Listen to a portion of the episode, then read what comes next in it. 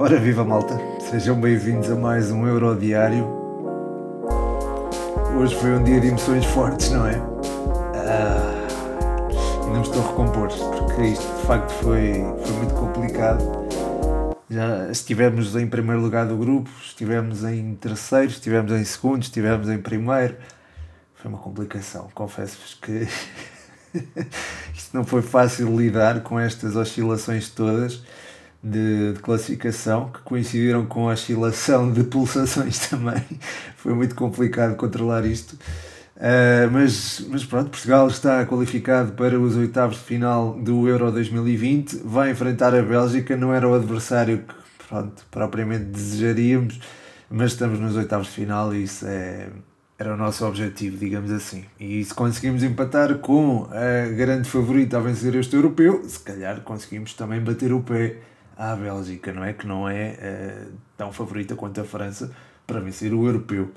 Neste Eurodiário uh, irei abordar tanto os jogos do grupo de Portugal como os jogos do grupo da Espanha. Foi algo que eu gravei antes de, do jogo de Portugal se iniciar, portanto o meu tom de voz pode até estar um bocadinho diferente, porque agora está, enfim, mais embargado por causa das coisas que aconteceram eh, nestas últimas horas, desde as 8 até às 10 da noite, foi, foi complicado de gerir. Mas pronto, fica então primeiro a análise aos jogos do grupo E.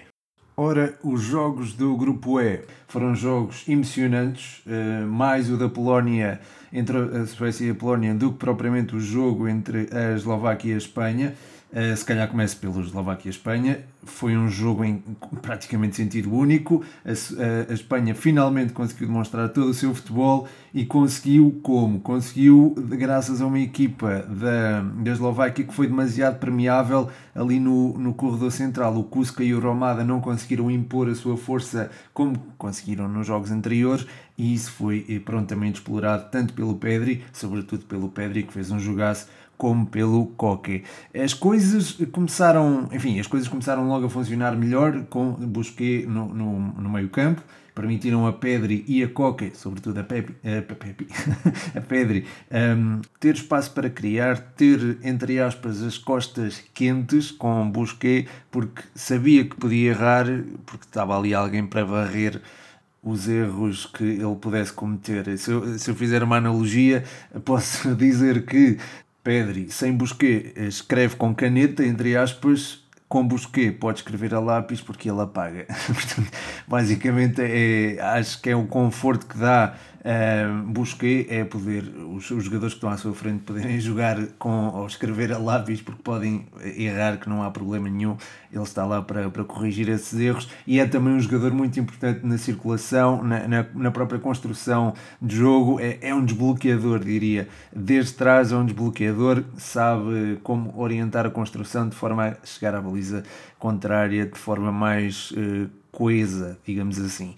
Um, portanto, esta entrada dos quê? Acho que tem de ser sublinhada e reforçada, mas também tem que ser reforçada, é, reforçada aquilo que foi aproveitado com a entrada dele. Uh, Pedri deu conta do recado, acho eu, fez um jogo extraordinário, foi uma espécie de Iniesta, acho que na transmissão, uh, não me lembro agora quem era o comentador, mas uh, disse isto, que, que Pedri era o mais parecido que Iniesta que tinha visto nos últimos tempos, e é verdade, Pedri é, é um jogador fenomenal e, e, mostrou neste jogo frente à Eslováquia, mostrou todo o seu futebol.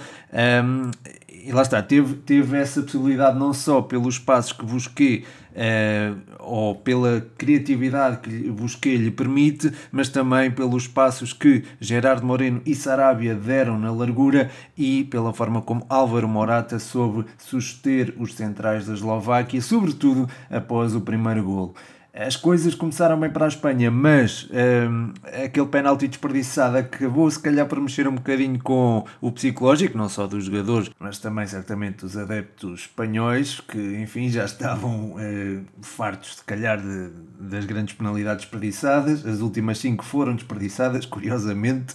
E se calhar houve ali uns momentos de dúvida, mas esses momentos de dúvida foram desfeitos quando Dubravka fez um autogol. Eu não me lembro de ver uma coisa assim. Foi um autogol em que Sarabia dispara, a bola vai à trave, eh, vai à trave, vai para cima, sobe, Depois, ao descer, Dubravka tenta socar a bola para fora, mas a bola acaba por ser sacudida para dentro.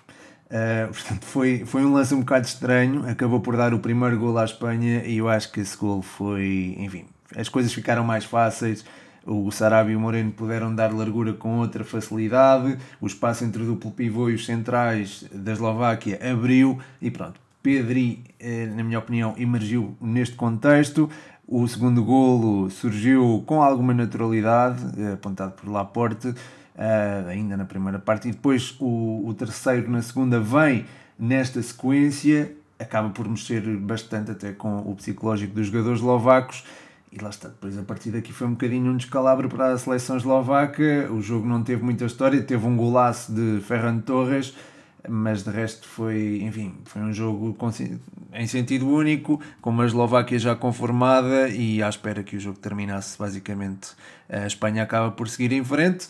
Vamos ver o que é que acontece a partir daqui a Espanha mostrou o seu melhor futebol, não quer dizer que esteja completamente curada da letargia que, enfim, que, entre, que atravessou eh, nos dois primeiros jogos. A Croácia vai certamente colocar a nu algumas dificuldades desta seleção espanhola. Quanto ao outro jogo, Polónia-Suécia, foi um jogo interessante, muito interessante, diria.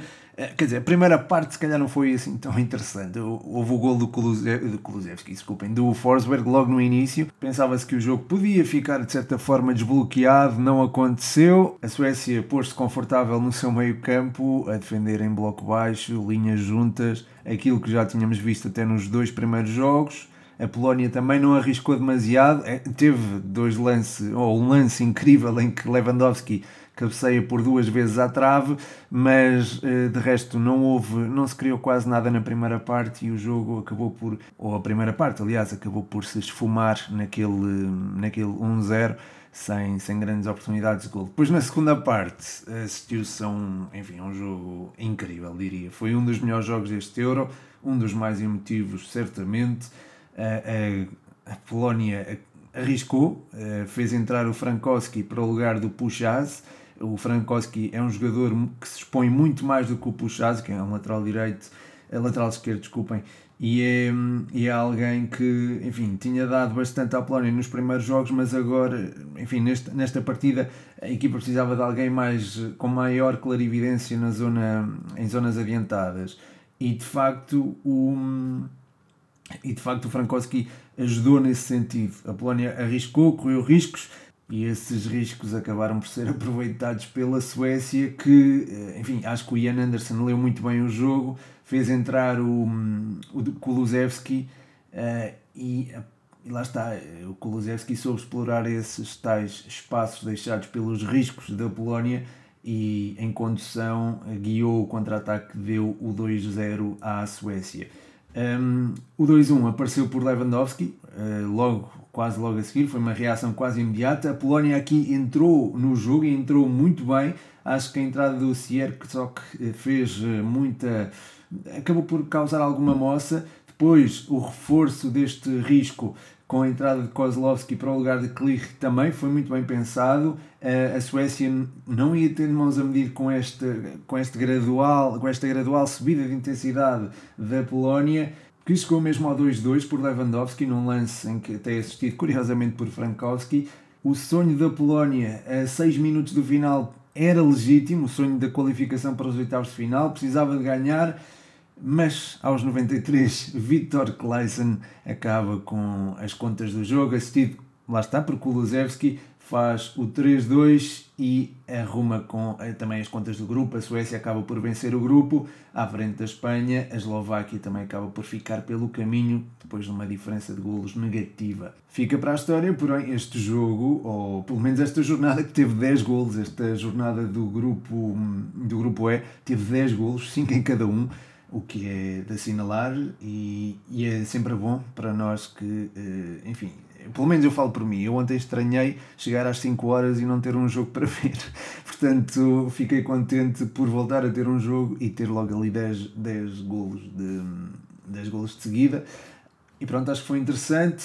Veremos, e lá está, eu estou a gravar isto antes do Portugal, França e do Hungria Alemanha. Espero que, espero que esteja com a mesma boa disposição com que estou agora.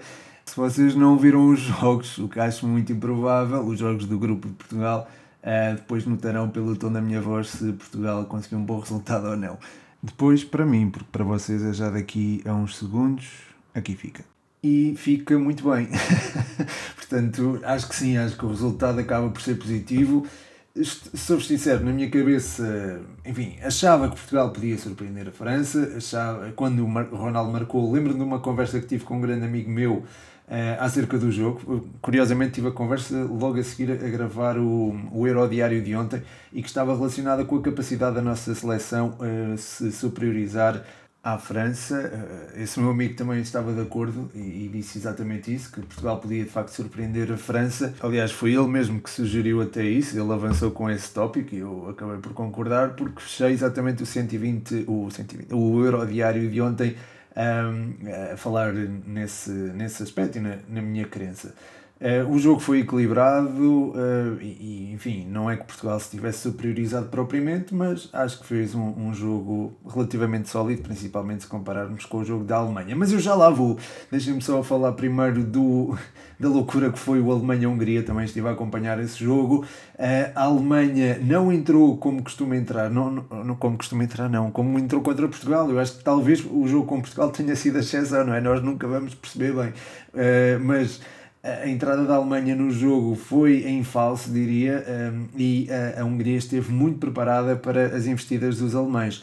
Eu, eu achava que o Loic Negou podia dar podia trazer algumas complicações à Hungria no sentido em que podia fechar eh, demasiado por dentro, mas isso não aconteceu, pelo contrário, foi um jogador que se impôs e foi um jogador que também serviu para hum, para contrariar o estilo de jogo alemão, que foi muito na linha daquilo que já tinha apresentado contra Portugal. A, a Hungria conseguiu fechar-se, foi espreitando as suas oportunidades e assim que as teve, fez um gol. Um golaço até do, do Adam Salai, assistido pelo Roland Salai, aquela dupla uh, de Salai, o Salai e o Zalai, é diferente, mas uh, essa dupla funcionou muito bem ao longo do europeu, acho eu, contra Portugal, uh, deu-nos um dissabor, chegou a dar, mas o gol foi anulado não foi apontado, acho que o gol não foi apontado por nenhum deles, mas a jogada foi gizada por um deles. Aliás, quando o Roland Salai teve mais espaço para brilhar, foi aí que a Hungria conseguiu incomodar Portugal e foi também assim que a Hungria conseguiu aguentar a pressão francesa e também marcar frente à França. Um, esse gol do Adam Zalai surge precisamente pronto, numa, numa oportunidade que a Hungria aproveita. A Hungria abordou o jogo não necessitando, como se não necessitasse de vencer, diria, eh, e acho que isso foi uma abordagem até bastante inteligente por parte do treinador Marco Rossi.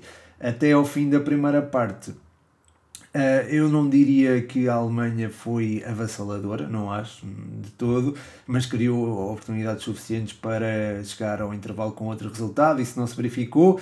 Eh, na segunda parte, a reação da Alemanha foi se esbatendo foi uma equipa que foi, perdendo, foi se perdendo por entre a teia eh, montada por Marco Rossi e hum, quando chegou ao golo, por via de, de Kai Havertz, eu sinceramente, e como Portugal estava a perder, eu estava a ver a coisa muito, muito mal parada.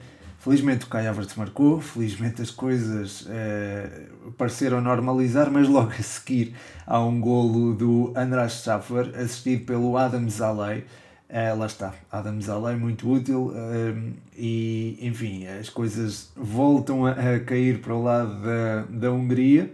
Uh, depois do golo, acho que a reação da Alemanha foi melhor do que a reação do, do 1-0 e, e também foi mais musculada porque acabou por entrar Musiala para o lugar de Robin Gosens.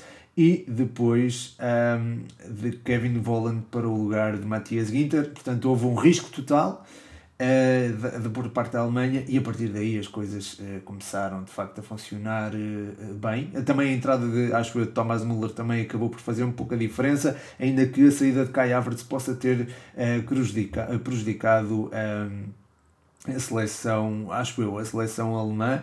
Um, de qualquer forma, aquilo que Kai Havertz tirou, uh, Müller e Werner vieram acrescentar, uh, deram maior presença física na área, maior uh, predisposição, maior noção posicional a nível ofensivo, maior organização e maior critério na hora de, de criar desequilíbrios. E pronto, a, a, Alemanha, desculpa, a Alemanha chegou mesmo ao empate por Leon Goretzka, evitou uma eliminação que seria humilhante e acho que deixou em campo uma amostra daquilo que da fragilidade que lhe assiste, porque parece-me uma equipa algo frágil e que, diria eu, havendo conhecimento do jogo da, da Alemanha e da previsibilidade desse jogo, uh, e havendo também disposição física para o contrariar, acredito que esta Alemanha possa ser um, facilmente anulada e, e lá está. A Inglaterra vai enfrentá-los e acho que terá pela frente uma seleção que pode perfeitamente derrotar. E acho que eliminando a Alemanha, a Inglaterra fica ali com boas perspectivas de apuramento para a final, porque vai enfrentar equipas teoricamente inferiores eh, a si. Portanto, há aqui umas boas perspectivas da Inglaterra chegar à final, que ainda por cima se joga em Wembley. Portugal também está qualificado, não é? Ainda bem para os oitavos de final, vai enfrentar a Bélgica. Eh, a França também se qualificou, qualificou-se em primeiro lugar e vai enfrentar a Suíça em Bucareste. Portugal calhou se calhar no lado mais complicado do sorteio, diria. Mas já, também já falo sobre isso. Vou então falar sobre o jogo. Foi um jogo muito emotivo, uh, muita emoção até pelo que se ia, pelas notícias que, daquilo que se ia passando no outro jogo do grupo. Uh, Portugal entrou mais sólido, mais seguro de si. Gostei muito da exibição do Renato Sanches. Acho que isso é, acho que é consensual, não é? Por todos. Acho que toda a gente dizia que Renato Sanches tinha de ser titular. Eu publiquei até uma coisa no, no Instagram, um vídeo sobre as exibições, um vídeo com dados sobre as exibições dele e de facto eh, têm sido notáveis e ele, ele deu continuidade a essas mesmas exibições. É um jogador que precisa, se calhar, desse reforço anímico e é um jogador que pode ser muito útil à nossa seleção. Jogou ali ao lado de Moutinho, mais ou menos, uh, ocupou aquela, aquela zona uh, mais encostada ao flanco esquerdo e ajudou não só Rafael Guerreiro a fechar na esquerda, como ajudou Danilo nas tarefas defensivas e eh, Moutinho quando era preciso construir. O Moutinho também veio dar outro critério na circulação, não é um jogador propriamente intenso como é Bruno Fernandes, nem pouco mais ou menos, não é um jogador que uh, está lá para, para impor o seu físico, não é? Mas é um jogador que pode ser útil porque é um jogador com uma cultura tática impressionante, é um jogador inteligentíssimo e mesmo não tendo velocidade, mesmo não tendo capacidade física, é um jogador que pode ser muito útil como acabou por ser. Pois o Bernardo Silva também teve mais noção, ehm, mais capacidade defensiva, diria, teve mais desperto para isso mesmo e ajudou a fechar o Nelson Semedo no flanco direito. Acho que melhorou imenso face ao último jogo, frente à Alemanha, mas lá está, esta França também não deu a mesma não nos trouxe as mesmas dificuldades que trouxe a Alemanha no jogo exterior. Ainda assim, acho que o Bernardo teve mais desperto para tarefas defensivas e é também um jogador que eu queria destacar. É, o único problema que tivemos, e acho que foi, acabou por ser fatal, foi no controle da profundidade, porque a, a nossa linha nem sempre esteve subida, mas quando esteve deu bastante espaço a ser explorado ou pelo Benzema ou pelo Mbappé. E nesses lances, curiosamente foi em dois lances desse género em que falhou o controle na profundidade que a França chegou aos dois golos. Primeiro pelo foram os dois do Benzema, mas um foi por via de uma grande penalidade conquistada pelo Mbappé, a outra foi do, apontada pelo o outro gol foi apontado por Benzema num lance em que ele ganha as costas ao Ruben Dias. Não é que Ruben Dias e Pepe estivessem mal, acho que a exibição foi globalmente boa, só falhou ali uh, o tal controle da profundidade um, talvez se Rubem Dias jogasse do outro lado, do lado direito e o Pepe do lado esquerdo, as coisas pudessem funcionar melhor, não sei. Uh, mas, uh, de qualquer forma, acho que foi. Quem é que, eu, quem é que eu não mencionei ainda? Não mencionei o Jota nem o Cristiano Ronaldo. O Jota foi um jogador também com predisposição defensiva, muito também voluntário nesse sentido. Cristiano Ronaldo não é, é um jogador que não defende propriamente, é um jogador mais posicional na frente, mas é um jogador que que marca golos e que causa desequilíbrios, marcou dois, igualou o Holiday, portanto, mais gol menos gol, ele irá certamente atingir o tal recorde de, de jogador com mais golos uh, a nível de seleções. Uh, falta um. e, mas já ter batido este recorde já é fantástico. E chegar ao topo da, dos marcadores do europeu também é muito bom e é de assinalar. Não falhou quando foi chamado a converter as grandes penalidades, o que é, pronto, é, é bom e, e deu-nos alguma tranquilidade, não é?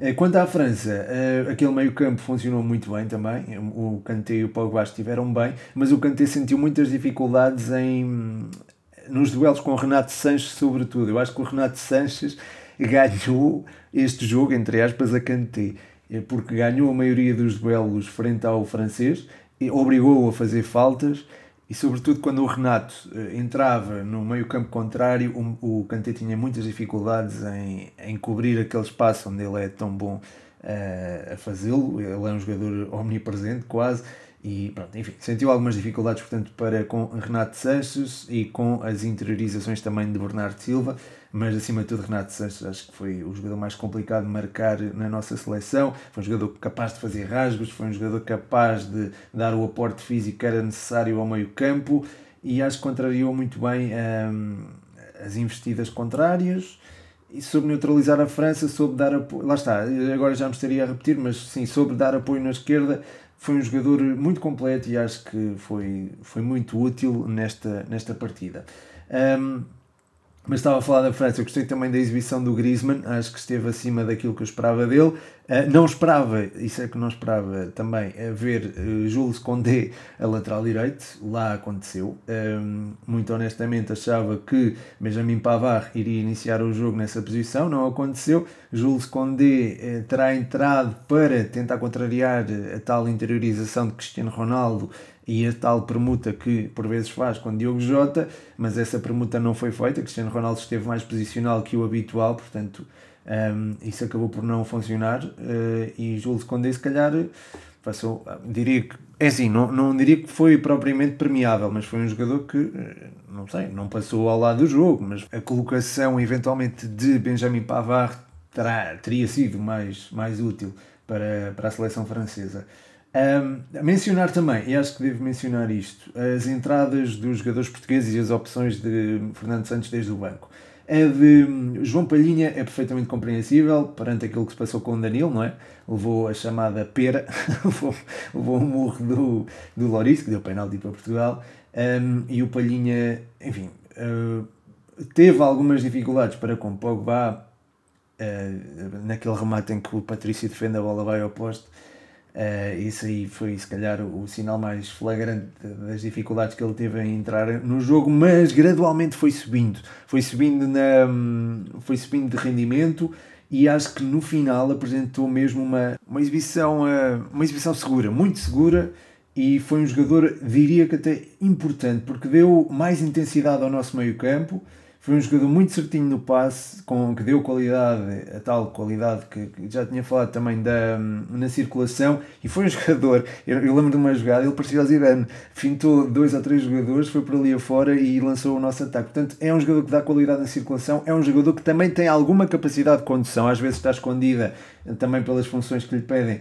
mas é um jogador com essa capacidade e é um jogador que perde poucos duelos. Ele teve, eh, eu vi há poucas estatísticas, creio que eram 9 duelos e ganhou 8, ou teve 8 e ganhou 7. Eh, perdeu muito poucas vezes a bola. É certo que no desarme pode não ter sido assim tão bem sucedido como aconteceu com o Pogba, mas isso foi logo no início, talvez entrando. Eh, não, sei, não terá entrado a frio porque terá aquecido, mas um, talvez o ritmo do jogo estivesse bastante intenso uh, e ele, ele se calhar demorou um bocadinho, mas não demorou muito, uh, enfim, a entrar no jogo. Portanto, acho que foi, foi uma exibição em crescendo e foi uma exibição muito, muito positiva. Uh, depois, sei que houve muitas críticas à saída do, do Renato Sanches, mas foi numa uma altura já tardia do encontro e Renato Sanches já apresentava algum desgaste, da forma como ele tira as meias, tira as caneleiras, baixa as meias, é sintomática disso mesmo, ele fez um jogão, um, mas achei compreensível essa saída. Depois a entrada de Bruno Fernandes e Ruben Neves deu também, acho que deu maior qualidade na circulação ao nosso meio campo, mesmo saindo João Matinho e Bernardo Silva, que são dois jogadores muito fortes nesse aspecto, uh, Bruno Fernandes e Ruben Neves vieram reforçar isso. Embora Bruno Fernandes não apresente ainda aquele rendimento que estamos habituados a ver nele, mas já o vi mais colado ao duplo pivô, era uma preocupação que eu já tinha levantado no, no último episódio e felizmente ele mostrou que estava, estava capaz de o fazer e acho que defensivamente o Bruno Fernandes fez um jogo competente. Um, também mencionar a entrada da Alô, estreia pela seleção principal e logo contra a França, uh, 15 minutos, não é? Porque 10 mais descontos fez uma exibição acho à altura e acho que está aprovado que temos ali, está aprovado ainda não, foram só 10 minutos, mas eu, eu tenho crença na, nas capacidades do miúdo e acho que ele pode perfeitamente agarrar aquela ala direita sem, sem problema nenhum se o Nelson Semedo de facto se lesionar.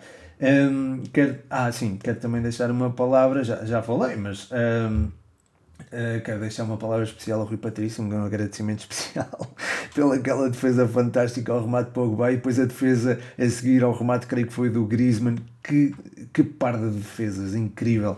Uh, Rui Patrício salvou-nos, Santo Patrício, não é?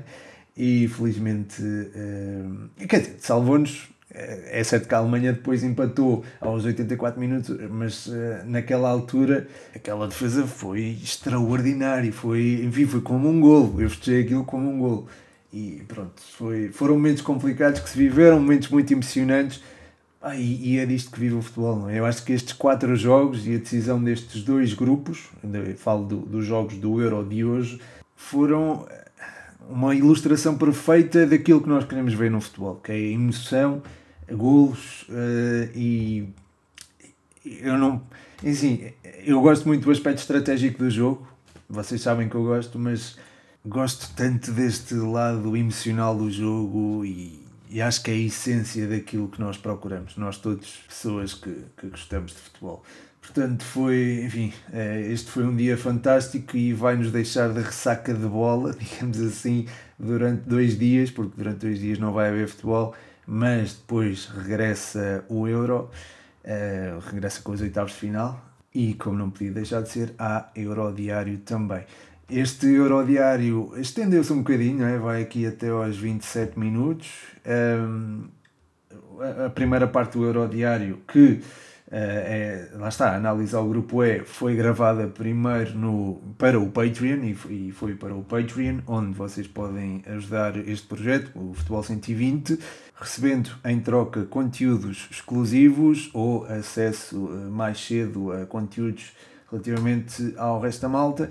Uh, de qualquer forma, quero-vos agradecer pelo feedback que tem sido fantástico. Eu ontem já tive muito bom feedback, talvez por ser na sequência do 120 Responde. Pá, quero, quero agradecer-vos imenso por isso. E, e pronto, fecha-se assim mais um euro diário. Eu ainda não sei se amanhã sai ou não, ainda estou aqui a pensar naquilo que irei fazer. Um, de qualquer forma, no Patreon sairá conteúdo exclusivo. Aliás, no Patreon já se está a eleger o 11 ideal da fase de grupos do Euro. Amanhã já será publicado no 120. Tenho-vos a agradecer por terem ouvido, tenho-vos a agradecer também pelo feedback que tenho recebido. Um forte abraço, meu nome é Pedro Machado e este foi mais um Euro Diário.